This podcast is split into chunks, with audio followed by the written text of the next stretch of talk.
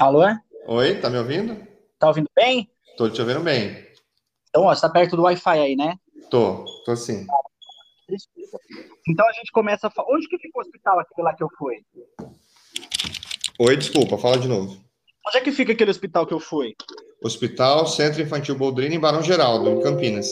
É um distrito. Ah, é? de. É, Barão, Barão Geraldo é o bairro. é o bairro, isso. Tá bom. Então vamos começar falando disso, aí depois a gente para um pouquinho pra você respirar e fala de outras coisas para encerrar, tá bom? Tá bom. Tá, tá animado? Tô animado. Eu vou contar um, dois, três pra gente começar. Tá. Um, dois, três, te apresento. Um, dois, três.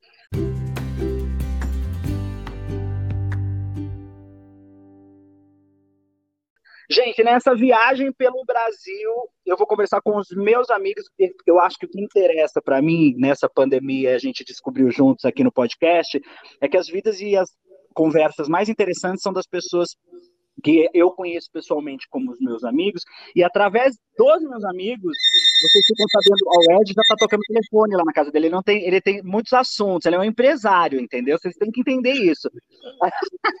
através das histórias dos meus amigos, vocês ficam sabendo um pouco mais da minha história também.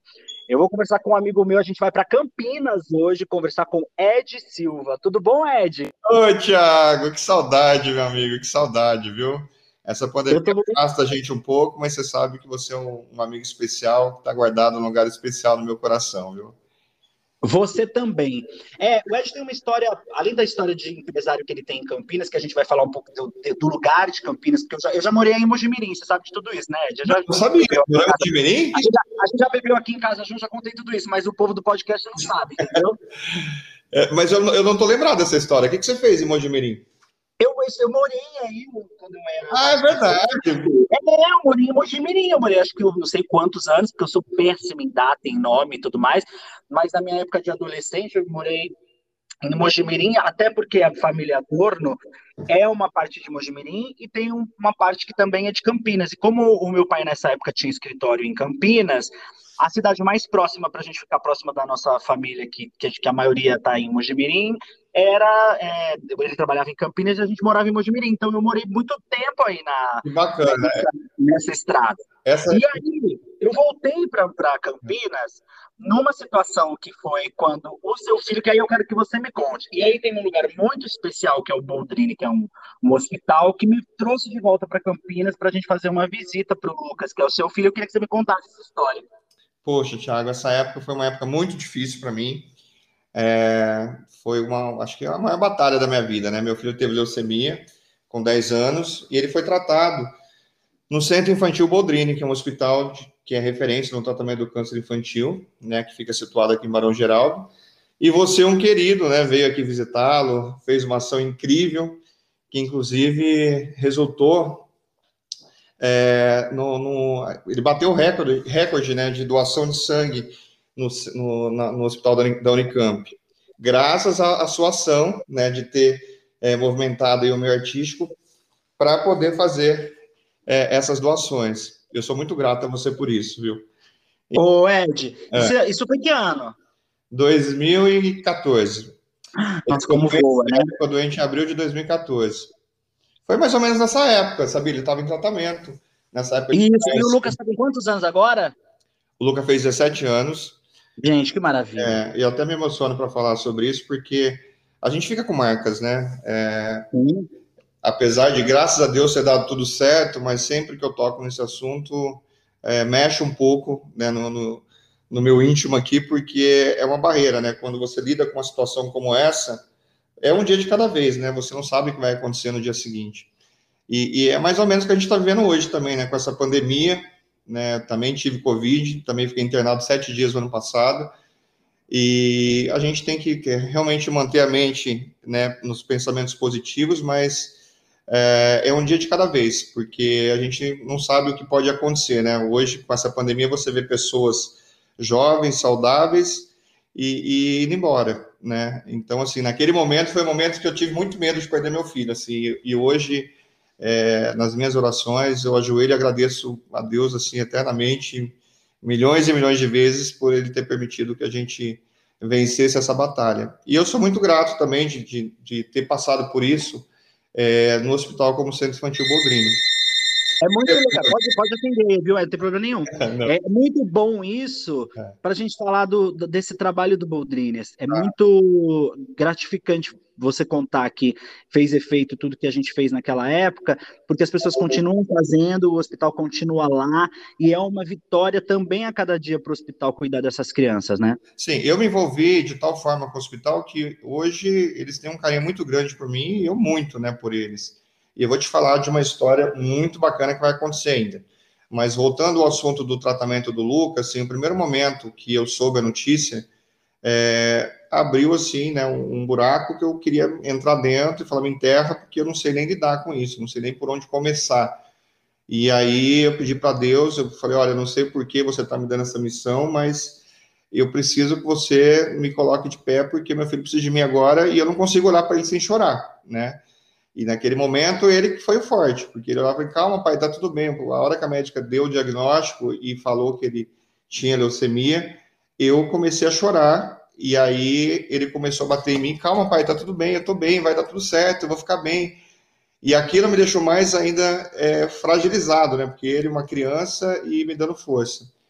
E, e, a partir dali eu achei que eu fosse encontrar um lugar, um lugar frio, né? Onde as pessoas falam na lata, porque foi assim que eu recebi a notícia, né? Foi sem, sem, é, ela foi foi curta e grossa, tipo, seu filho está com leucemia, ele vai começar o tratamento hoje, prepare-se para ficar aqui é, de 40 a 60 dias. O caso dele é grave, isso na frente dele, assim.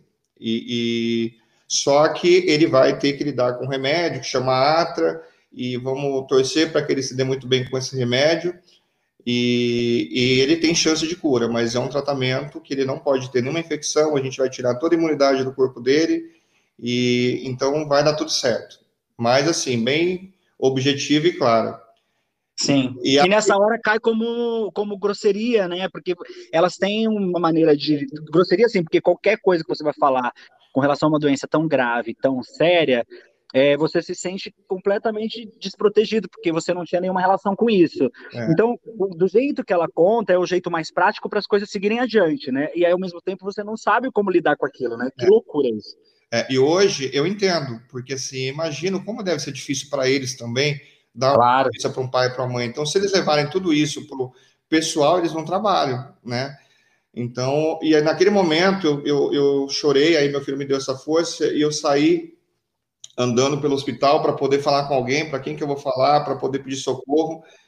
E aí liguei para minha família, comecei a chorar, e aí a gente já foi para internação, né? Uhum. E quando eu cheguei na internação, eu não conseguia parar de chorar. Ele dormiu, tá? E eu comecei a chorar. E a enfermeira veio: O que foi, pai? Por que, que você está chorando? Né? Não, não, você, se você tem alguma dúvida, a gente está aqui para te ajudar, vai dar tudo certo, tal. E aí eu comecei a fazer um monte de perguntas e as enfermeiras, o chefe de, de enfermagem, começou a me consolar. E falou: Não, fica tranquilo, seu filho vai ser curado, vai dar tudo certo. E, e aí ela começou a me consolar e eu falei: Poxa, existe uma coisa diferente aqui, né? Primeiro uhum. porque a, a, o hospital lá não tinha cara de hospital, né? Apesar de a gente estar no hospital, tinha cores, tinha amor, as pessoas estavam sempre dispostas a ajudar, mas eu confesso para você que teve dias assim de desespero, né? Teve dias de muita dor, de muito sofrimento, de nem morfina passar a, a dor dele e a gente ficar assim com o coração. É, é, é, eu, eu falo que eu fiquei um pouco doente com ele também, porque apesar de, né, do, do, problema ser nele, eu sentia na, na, na, minha alma mesmo assim a dor também, sabe, de, de, de aflição, de você é, não poder fazer nada, de você não poder tirar um pouco, dividir um pouco da dor dele com, contigo. Então, é, naquele momento, na, naqueles meses, né, que, que a gente passou no hospital, que na primeira etapa foram três fases, a primeira fase foi 32 dias, aí ele teve alta e ficou super feliz, voltou para casa, só que aí teve um, um um probleminha e teve que voltar porque caiu muito a imunidade dele, ele teve que voltar para o hospital. Então, é difícil quando você né, tem alta, depois você vai falar para o seu filho, olha, a gente vai ter que voltar porque o tratamento precisa continuar. Ele já não aguentava mais ficar no quarto tal. Então, isso é, foi, foi uma fase muito difícil, mas que passou. Hoje, é, ele não tem sequela nenhuma, assim. Se você vê o Luca hoje, parece que ele nem teve, né? E ele foi o, o maior herói, assim, de, de conseguir colocar a gente de pé, de de é, fortalecer a gente e, e, acreditar que ia dar tudo certo, sabe? E eu lembro que, na, que eu levei para ele alguma coisa de figurinha e eu não podia entrar. Eu tive que passar só por, um, por uma, uma história, assim, tudo. É, hoje em dia a gente está acostumado com máscara, né? E de ser isolado e tudo mais. E naquele momento eu lembro de ter visto o Lucas sozinho num lugar onde a gente não podia se aproximar, eu não podia levar o presente que eu dei, elas entregaram para ele. É. Então, é, é, hoje em dia eu penso que até né, é, não tem, lógico, numa pandemia, nada que a gente tire de bons, e, e, porque por tanto de morte que tem aí e tudo mais, mas hoje em dia a gente já está acostumado com essa questão de se isolar, até porque a gente está um ano e meio, dois anos quase com essa história, com máscara tal. Mas naquela época não era assim, né? Então tem todo esse susto de tudo junto. Tem, tem. Assim, a gente ficava num quarto que tinha que ter uma temperatura adequada, então era quase uma câmara frigorífica, porque era bem gelado Uhum. ficar de blusa de frio, e era só eu e a mãe que revezava. E Sim. no começo a Sil foi muito forte, então depois disso ela teve, acho que a, caiu a ficha dela, ela ficou doente, aí ficou meio com sintoma de gripe, aí o médico proibiu ela de, de ficar no quarto. Aí eu fiquei uns 15 dias direto com ele. Então a gente falava por videoconferência também, é mais ou menos a situação que a gente está vivendo hoje.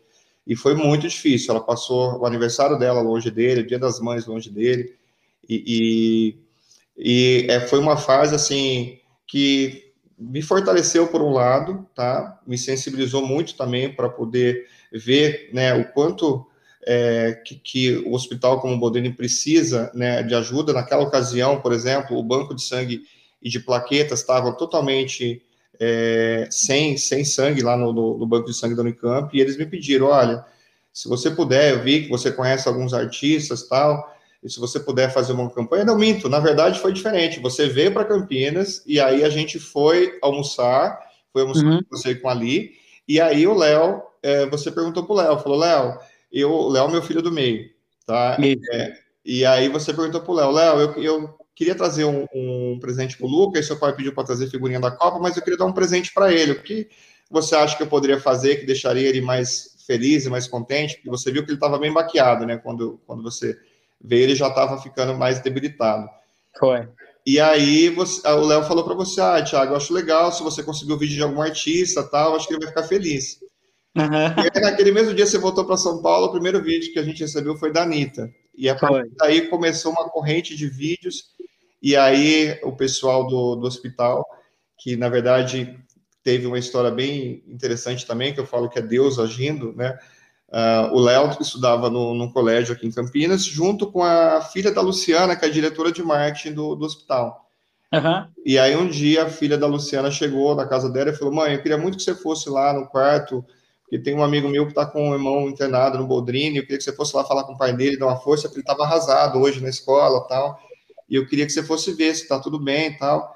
E aí a Luciana foi. E ela, eu nem, nem me recordo muito desse dia. E ela falou que quando ela se apresentou tal, e falou que era mãe da amiga do Léo, e ela me perguntou, é, é, fez alguns, algumas perguntas tal, e disse que eu falei para ela como que eu poderia ajudar o hospital.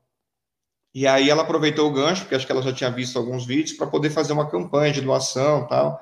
E a gente fez campanha de doação e o Luca bateu né, recorde lá nas doações de sangue e plaqueta. Então você vê né, o poder da, da, da sociedade é, é em relação a isso, porque a união faz a força, né? Uma atitude como a sua, né, fez toda a diferença, despertou uma campanha que ajudou milhares de pessoas. Então, que demais isso, gente. E é, e é muito bom porque a gente não sabe aonde vai chegar, mas isso efetivamente causa benefícios para a vida das pessoas. E é muito sensacional saber disso. É, e eu posso te falar uma coisa que eu já te falei, mas eu vou te falar novamente. Você foi uma pessoa que me colocou de pé também com tudo isso que você fez. Eu tenho uma gratidão e um carinho por você, pela Ali, porque é tão difícil nesse momento, quando você está passando por um momento como esse, de você ter apoio até dos amigos, porque as pessoas ficam com medo de chegar até você, né, é. falar. Às vezes as pessoas né, ficam com medo de ligar ou de dar uma, alguma palavra de conforto, de carinho. E, e, você foi tão incrível nesse momento que, que me deu força. Eu comecei a pensar, eu falei, eu quero fazer algo é, meu filho sendo curado, eu tenho certeza que vai ser curado, eu quero fazer algo ainda grandioso. E depois de tudo isso, aconteceu uma, uma situação que eu vou te contar agora, que é, me fez entender, talvez, porque eu tenha passado por tudo isso. A doutora Silvia Brandalize, que é a fundadora do Hospital Boldrini, né, do Centro Infantil Boldrini, na década de 70, ela era chefe de enfermagem é, da Unicamp. E apareceu na vida dela um menino chamado André. E ela corria de crianças com, com leucemia, porque ela sabia que naquela época a chance de cura era menos de 5%. E esse André estava lá na pediatria, ela cortava a volta dele, e um dia tiveram que, que chamar ela porque o médico o oncologista lá tinha faltado, ela falou, não eu, não, eu não entendo dessa doença, chama fulano, chama Beltrano, e ninguém ia. E aí ela teve que ir lá pegar o, prontuário do André para poder fazer uh, o atendimento. E quando ela chegou lá, o André estava quase falecendo e ela descobriu que ele estava com infecção no ouvido. E aí ela deu toda a atenção para o menino, o menino deu uma reanimada tal, e a família era uma família que tinha um poder aquisitivo alto aqui em Campinas. E, e aí a mãe falou, olha, eu quero que a senhora cuide do André. Ela falou, não, mas eu não, eu não sou oncologista, eu não sei cuidar de criança com câncer.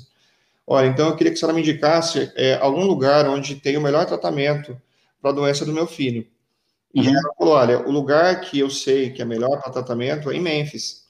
Eu tenho um médico, um professor da, da faculdade que está em Memphis, eu posso fazer a ponte para você levar ele para Memphis. Ela fez a ponte para a família ir para Memphis. Uma semana antes da família viajar, ela pediu é, para a doutora Silva acompanhar, porque o marido teve um, um, compromisso profissional e não ia poder ir junto.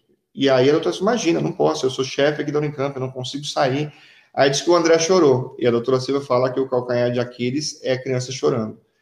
E aí a doutora Silva falou: Olha, tá bom, eu vou com vocês, mas eu só vou, levo vocês e já volto. E aí foi para Memphis, acho que chegaram em Memphis no dia que o Elvis Presley tinha morrido. Ela falou que nunca viu tanta gente. E aí chegou no hospital, nunca tinha visto tanta criança careca. Ela disse que arrepiava, encontrou o professor dela lá. E aí avaliaram o André e o professor falou que ele não, não tinha mais cura. E ela prometeu para a mãe do André que ela acompanharia ele até ele falecer, queria fazer com que ele sentisse menos dor possível.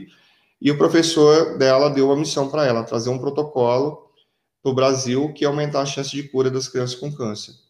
E ela simplesmente falou que não queria, que não queria essa missão, que ela não ia trabalhar com, com crianças com câncer. Falou, Silvia, leva e estuda isso. E ela trouxe esse protocolo para o Brasil e acompanhou o André, acho que mais uns três meses ele faleceu. E logo em seguida, uma das melhores amigas dela, é, que trabalhava com ela, trouxe um exame de um, de um outro menino chamado André, que era um sobrinho, um sobrinho dela, para ela poder avaliar. E ela avaliou e falou: não, ele está com leucemia. E aí ele estava fazendo um tratamento em São Paulo.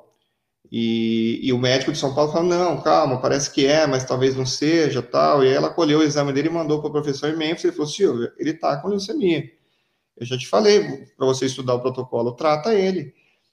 E aí ela tratou, ela estudou o protocolo, tratou e curou esse segundo André. E hoje ele é dentista aqui em Campinas.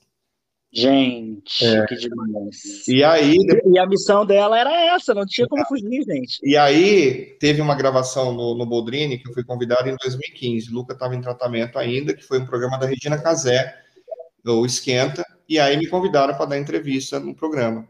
E nessa gravação me deu um negócio que eu falei, gente, essa história precisa ser contada. Olha que incrível isso, todo mundo né, se mobilizando e, e, e quanta história inspiradora dessa mulher, né? Olha o que ela faz, a diferença que ela fez na vida de tantas crianças. E já foram atendidas mais de 11 mil crianças lá. E, que genial, gente. E com, e com 80% de, de cura, né? Então, ela realmente fez a diferença. E esse protocolo foi multiplicado depois para várias outras, é, vários outros hospitais. Então, é ela que trouxe o protocolo do câncer infantil para o Brasil. E, e, aí, eu estava com ela, com ela né, nessa gravação, eu falei para ela, doutora Silva, eu preciso contar a sua história. Eu assisti o seu documentário dos Andrés, e essa história é um roteiro pronto. Eu posso né, falar com um amigo meu, cineasta, para a gente poder fazer é, um uhum. roteiro sobre isso? E ela falou, só se você não falar sobre mim. Eu falei, mas não tem como, né, contar a história do Boldrini sem falar sobre você. Não, você fala sobre o Boldrini.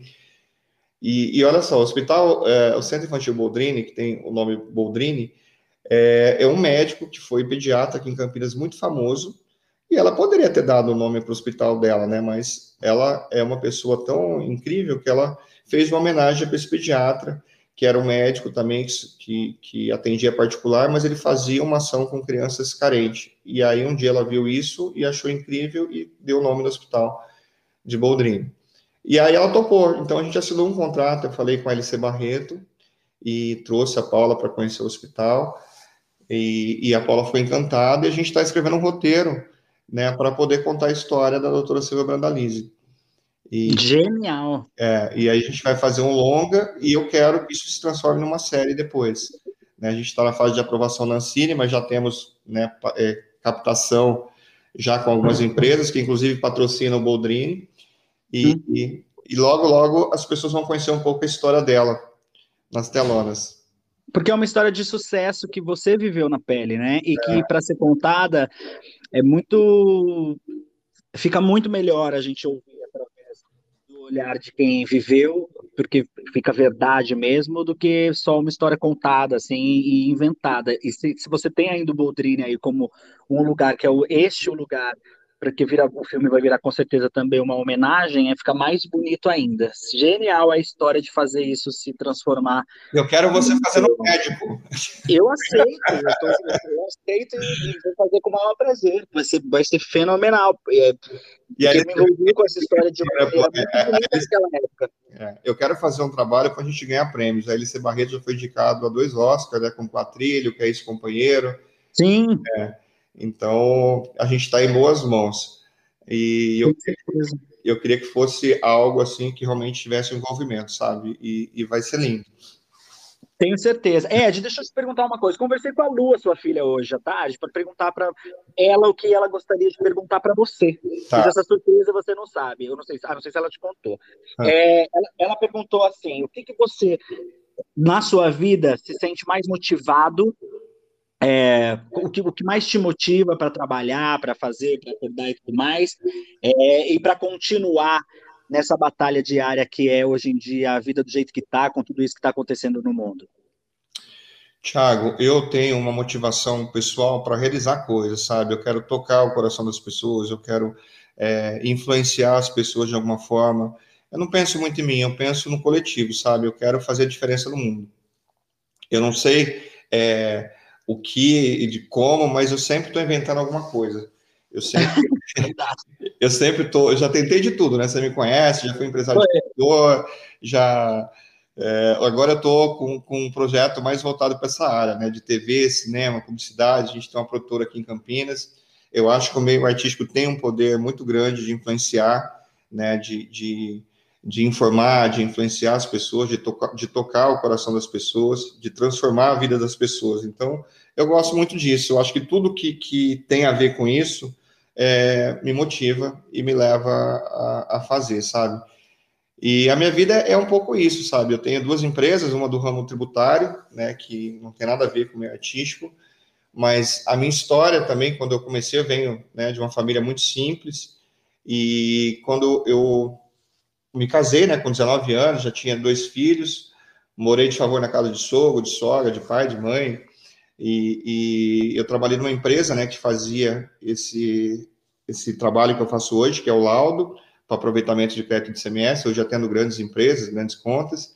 E, mas naquela época eu trabalhei numa empresa que tinha uma grande pessoa lá também que se chamava Adriana, e a Adriana tocava essa empresa assim de uma forma é, com muita liderança, sabe? E, e eu meio que era um braço direito dela. E aí teve uma situação onde ela se desentendeu com, com o nosso patrão, que é um engenheiro, e, e, aí ela falou, Ed, eu vou, eu vou montar uma empresa e eu quero que você venha trabalhar comigo. E eu tinha tanta gratidão por ela, porque ela me ajudava com situações simples do dia a dia, às vezes com dificuldades até financeiras, ela me ajudava. E eu falei, claro, eu vou com você, apesar de gostar muito né, do, do, do dono da empresa, ter amizade com ele, mas ela que tocava, porque ele já tinha um poder aquisitivo, ela que ficava empurrando ele para poder fazer as coisas. E a gente queria crescer, a gente queria é, trabalhar a nível nacional, e ele queria ficar numa vidinha mais ali na região de São José do Rio Preto. Uhum. E aí ela pediu demissão e eu pedi demissão, só que naquela época nem tinha celular, nada, era um final de ano, a gente entrou em recesso. Quando voltou em janeiro, ela, eu fiquei sabendo, né, uma prima dela me falou que ela estava internada, que ela passou mal numa viagem que ela tinha feito para Porto Seguro e teve um câncer no intestino. E aí ela falou, olha, Ed, eu não vou conseguir montar a empresa e agora você já pediu demissão, você não vai desistir. Eu vou te passar é, tudo que eu tinha né, feito até então e você vai continuar. E aí eu comecei a vir para a região de Campinas, para Minas Gerais, eu ia para Além Paraíba, para Leopoldina, para regiões distantes, porque eu não queria ser desleal também e ficar batendo de frente com, com o meu ex-patrão. E aí comecei e foi, sabe? Eu abracei e foi. E depois de dois anos e meio ela faleceu, com 33 anos. E, então sou muito grato a ela também, Adriana. Foi uma pessoa que fez uma grande diferença na minha vida. E a partir daí, sabe, a minha vida foi de desafios. Eu fui superando um a um e graças a Deus, né, a gente está aí. Genial. É. é uma vida de, de lutas, de desafios e que te transformou nesse cara que você é. Quando você estava contando ali no meio do, da história, você falou que faz muitas coisas, tal, não sei o que, que eu te conheço, eu dei uma risada. Mas eu dei uma risada porque há, dura, há 10 anos atrás, que eu te conheço há muitos anos, é, a gente sempre ficava brincando com isso. Puta, lá vem o Ed, o Ed vai fazer isso, o Ed vai fazer aquilo, o Ed vai fazer isso. E num determinado momento, a gente até em, em algumas questões invalidava a questão de você se virar e fazer as coisas acontecerem. Eu quero aproveitar o podcast, primeiro para te pedir desculpa se alguma vez eu fiz isso e isso ficou muito claro e eu te ofendi. Segundo, eu quero te parabenizar, porque hoje em dia, com a pandemia, essas coisas que estão acontecendo agora, muito do que a gente fazia, e eu sinto também na pele, elas se transformaram nos nossos maiores valores, nos nossos maiores apreços, no, no que a gente tem para dar, no que a gente tem para vender, no que a gente tem para ajudar os outros, no que a gente precisa para solucionar problemas em casa, na família ou na profissão também.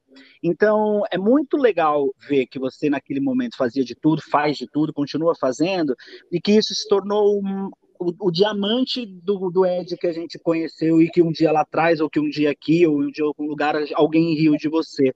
Parabéns, Ed. Ah, obrigado, Thiago, obrigado.